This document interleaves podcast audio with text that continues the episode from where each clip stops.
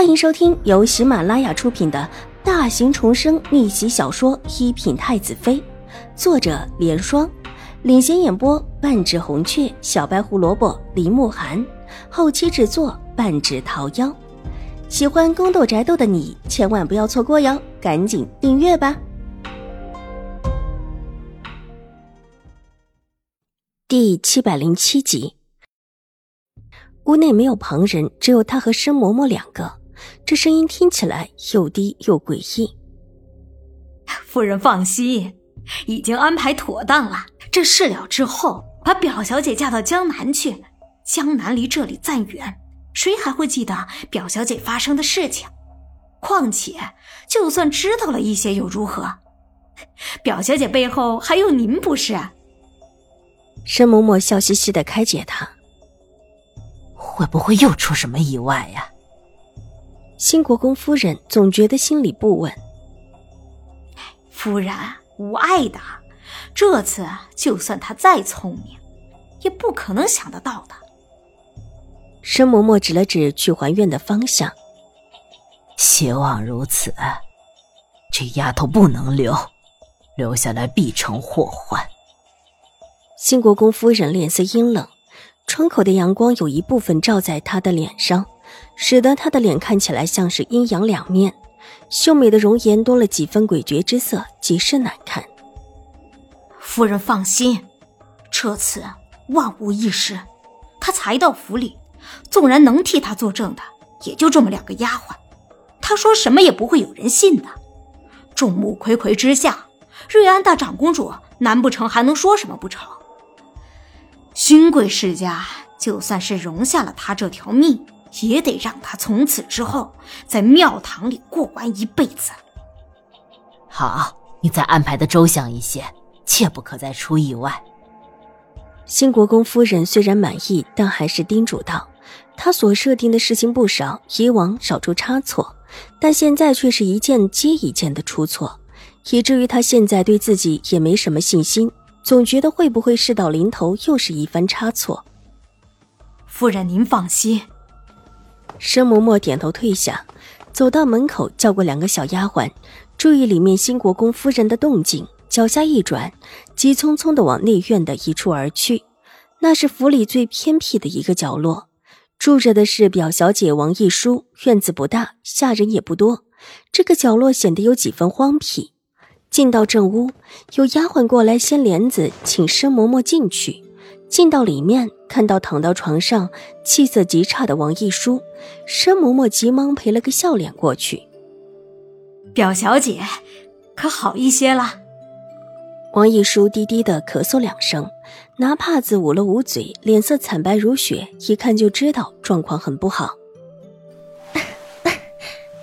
多谢嬷嬷挂心。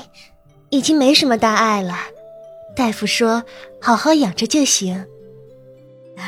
那就好，那就好，这也不枉了夫人一片心意。申嬷嬷一边说着，一边张望起来。嬷嬷在找哥哥吗？王一书声音异哑的道：“如果有人在这里，必然会发现，这位王小姐和之前看到的像是两个人，不但脸色苍白，而且肤色发暗。”整个人看起来似乎一下子老了几岁。啊，对，表少爷来了没有？申嬷嬷点头笑道，伸手拉过一把椅子，在床前坐定，挥了挥手。王一书的丫鬟怯生生的看了看王一书，都下去吧，我跟你们小姐说几句话。申嬷嬷脸色一板，不耐烦的道：“丫鬟不敢再迟疑，急退了出去。”这几天在新国公府内，他们也是受尽了冷眼。新国公夫人身边的贴身婆子，别说是个丫鬟，就算是王一书也不敢得罪。表少爷准备的怎么样了？一待丫鬟退下，申嬷嬷直接开门见山的道：“都准备妥当了。二舅母，真的会放我走吗？”王一书抬起苍白憔悴的脸，不太确定的问：“表小姐说哪里的话来？夫人怎么会不放您走呢？看看以前，夫人有什么都想着您的，对不对？”实在是您之前在宫里办的事太错了，夫人不能让人看到您，才闹得现在这个样子。只要这次的事了，夫人一定替表小姐保媒，嫁一户好人家，远远的离开京城。申嬷嬷一脸笑容，笑得像朵盛开的大菊花。那大哥呢？王一书脸上却没有多少笑容。哎呀，表少爷就随便了。